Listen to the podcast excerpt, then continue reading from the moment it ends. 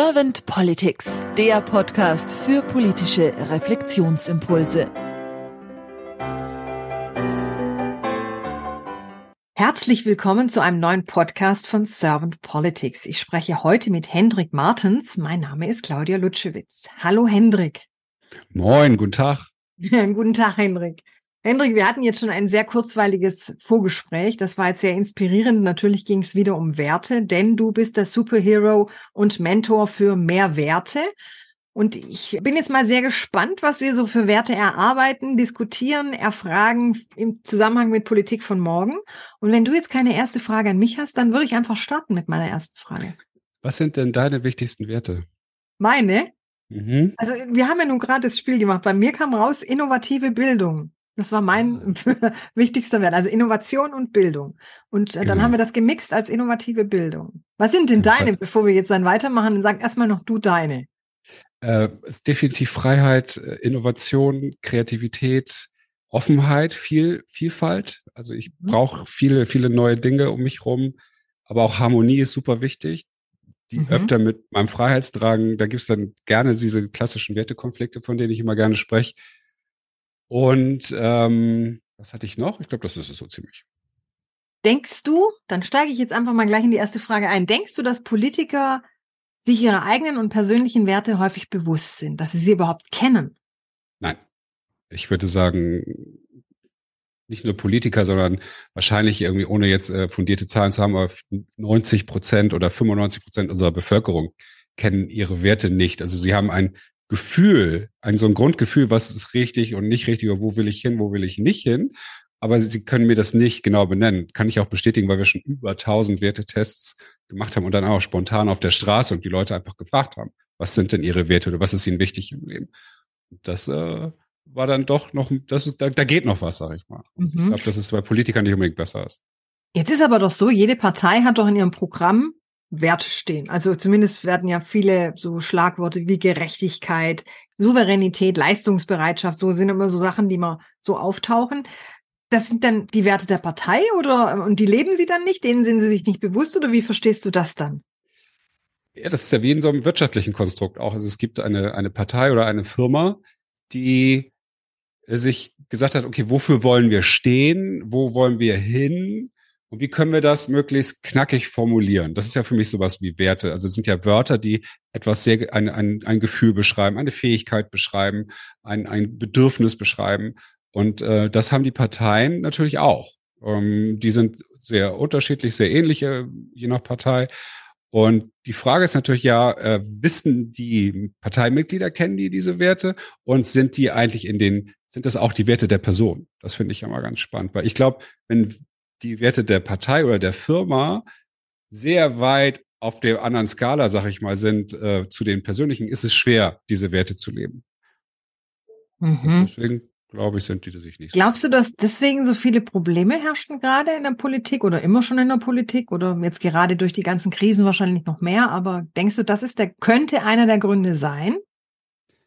Ja, ich glaube, das ist auch lange nicht überprüft worden, auch wenn es ja immer wieder neue Agenten und Grundsatzprogramme und eine neue, Sitzung des Grundsatzprogramms irgendwie gibt. Ich habe mir diese Sachen gerade mal so ein bisschen angeguckt, noch im, im Vorge bevor wir hier gestartet sind.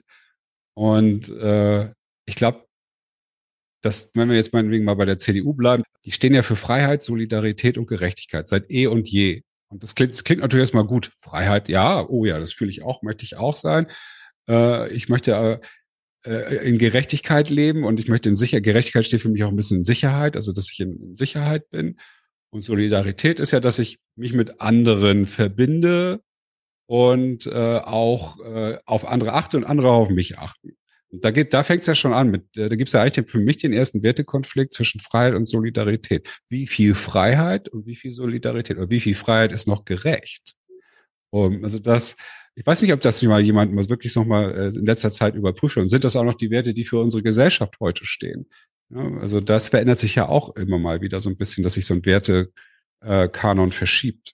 Und ich glaube, in so, einem, so einer Zeit sind wir auch gerade. Es verändern sich Werte und dadurch kommen, glaube ich, diese Konflikte zustande.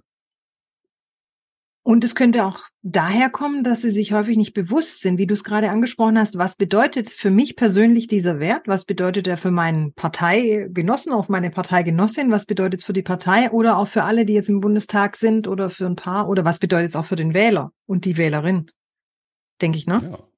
Ja, und vor allem, wie verstelle ich mich eigentlich, wenn ich nach den Werten meiner Partei lebe? Ich glaube, die Frage stellt sich kein Politiker ehrlich oder auch bewusst weil ähm, wir uns selber unserer Werte eben noch nicht so bewusst sind. Hm. Hast du da irgendeine Idee für die Politik, wie sie damit umgehen könnte? Ja, äh, ich glaube, das müsste damit anfangen, dass die Politiker selber, die Leute, die in dieser Partei sind oder die Politik betreiben, ganz klar wissen, eins, so wie du jetzt auch, ne, Innovation, Bildung, Gesundheit, Ehrlichkeit, Respekt, Gerechtigkeit. Bumm, das ist Claudia.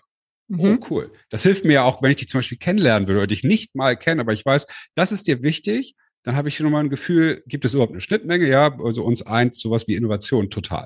Also da werden wir immer irgendwie einen guten Wertekonsens haben. Aber ich bin so jemand, Respekt ist nicht immer so mein Ding. Ne? Da könnten wir auch aneinander geraten. Also das weiß ich jetzt schon alles, bevor wir überhaupt irgendwie miteinander zu tun hatten.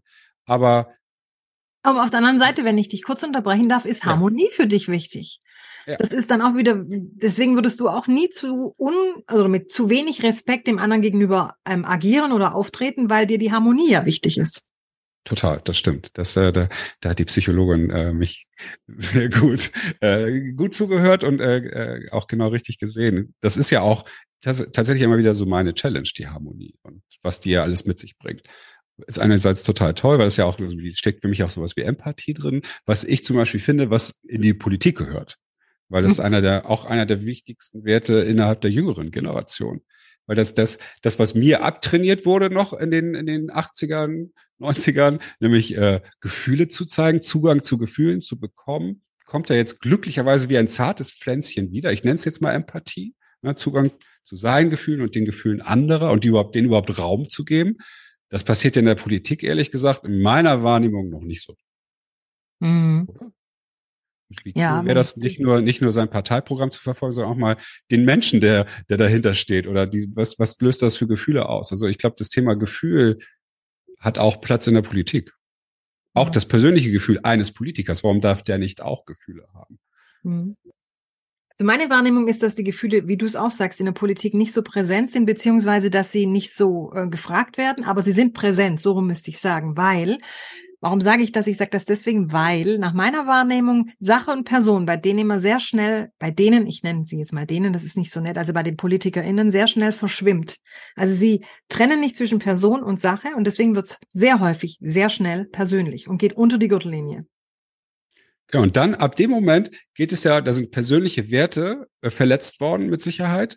Und dann vermischt sich das das persönliche Wertekonstrukt mit dem parteilichen Wertekonstrukt meinetwegen zum Beispiel. Und schon werden, glaube ich, die parteilichen Werte fallen in den Hintergrund, weil mein, weil ich als, als Mensch verletzt wurde.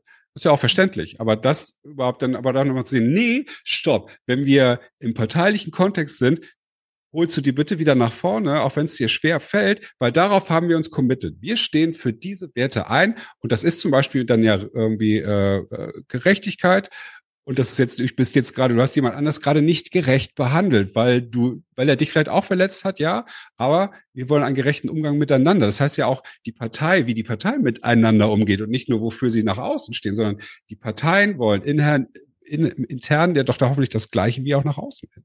Mhm. Da gibt's glaube ich, immer noch Konflikte. Mhm. Aber auch unbewusste. Das glaube ich, dass es nicht jemand mit Absicht macht, sondern weil, die, weil man das eben nicht kennt. Ich spreche ja im Podcast ganz gern mit den Menschen über die Politik der Zukunft. Und in diesem Zusammenhang spreche ich eigentlich immer die Kanzlerfrage an. Die hast du vielleicht auch schon mal gehört.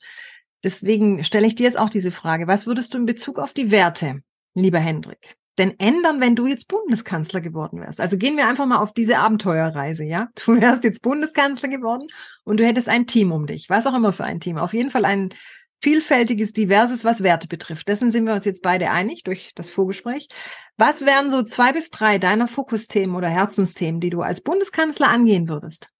Das Thema Werte auf die äh, Bildungsagenda setzen tatsächlich, dass schon so früh wie möglich Kinder damit mit diesen Wörtern konfront nicht konfrontiert, sondern äh, in Kontakt kommen, um früh Gefühle, Bedürfnisse wertebasiert zu äußern. Mhm. Um aber auch dann vielleicht zu merken, weil Kinder und ich glaube, so meine These ist ja, dass wir so bis zum frühen Erwachsenenalter sind Werte ein bisschen flexibler, aber irgendwann setzt sich das wie so ein gutes Fundament eben. Ne? Und dann verändert sich Dinge nicht mehr so komplett, äh, sondern es sei denn, es passiert irgendwas ganz Besonderes. Dann glaube ich, ja, kann es nochmal passieren. Und wenn die jungen Menschen schon von vornherein sich dabei auch ausprobieren können und sagen, oh, finde ich Freiheit wirklich gut oder äh, finde ich Freiheit nur deswegen gut, weil alle Kinder auf, äh, auf dem Spielplatz ihr Ding machen und ich will ja zum Beispiel dazugehören. Ähm, und deswegen eifer, äh, eifer ich dem nach, aber ich fühle mich in, in totaler Freiheit gar nicht wohl. Ich möchte viel mehr Sicherheit haben. Ich möchte lieber im Sandkasten mit anderen sitzen und äh, dort etwas machen und interagieren, weil das gibt mir das Gefühl von Sicherheit. Und das aber auch beides ausprobieren dürfen. Und das würde, glaube ich, ein absoluter Gamechanger sein. Oder auch wenn Leute in, in gewissen Schulsituationen, wo es zum Beispiel geht, gehe ich zu einer anderen Schule oder Beruf oder studieren, was mache ich als nächstes? Da, wenn du da deine Werte kennen würdest ne, und sagen, mir ist Freiheit und Innovation total wichtig, aber Fadi sagt natürlich die ganze Zeit, Junge, du brauchst eine ordentliche Ausbildung. Bei dem, sein Werteset ist ja irgendwie ein bisschen weiter in der, in der Generation. Und da war Sicherheit noch ein ganz anderes, weil ne, Sicherheit wirklich ein großes Thema war, weil es um Existenz wirklich ging. Und der hat aber jetzt ja Freiheit. Und aber Fadi sagt, nee, nee, du musst doch die Bankausbildung machen. Du musst doch jetzt hier zur Deutschen Bank, da kriegst du, kannst du einen Job kriegen. Das ist sicher. Ja, und dann, du brauchst doch eine Basis und sonst geht das nicht. Und das ist in meinen Augen grundfalsch. Sondern der, der darf irgendwie studieren, der darf vielleicht mal selber eine Firma gründen oder was auch immer. Aber ihm dies, das einzugestehen. Und das ist ja das Problem. Wir, viele unserer Werte sind halt externalisiert worden. Also die sind an uns dran geklebt worden eigentlich. Und das, deswegen, dafür gibt es ja dieses, diesen Test und dieses Spiel, was wir machen, um spielerisch mal so ein bisschen da ranzukommen. Ist das wirklich mein Wert oder ist das so ein Glaubenssatzwert, den, den ich von vornherein immer mitgekriegt habe in meiner Familie, in der Politik oder wo auch immer? Und das, das würde ich gerne ändern wollen. Hendrik, ich danke dir ganz herzlich für deine Impulse und für diese Gedankenfunken. Mir hat Spaß gemacht. Vielen lieben Dank. Auch. Und vielen, vielen Dank. Ja, hast du jetzt noch irgendeine Idee, noch irgendwas, was du sagen musst, das ist mir jetzt so wertvoll. Das möchte ich auf jeden Fall in diesem Podcast noch loswerden und noch sagen, wenn es um die Politik der Zukunft geht. Ist da noch was? Ich würde mir so doll wünschen, dass eben Politiker sich selbst die Zeit nehmen, um sich mit ihren Werten auseinanderzusetzen, um das auch mal zu hinterfragen. Äh, sind meine Werte auch mit denen der Partei wirklich in Einklang oder weswegen bin ich eigentlich meinetwegen in dieser Partei? Oder das, äh, was ich hier gerade auf der Bühne proklamiere, ist, bin ich das oder ist das irgendwas, was ich umzu einsetze oder sowas? Ich glaube, das, da wünsche ich mir ja Wissen und Wertebewusstsein. Ich danke dir, Hendrik. Und dann sage ich einfach mal, bis bald. Bis bald. Vielen, vielen Dank. Tschüss.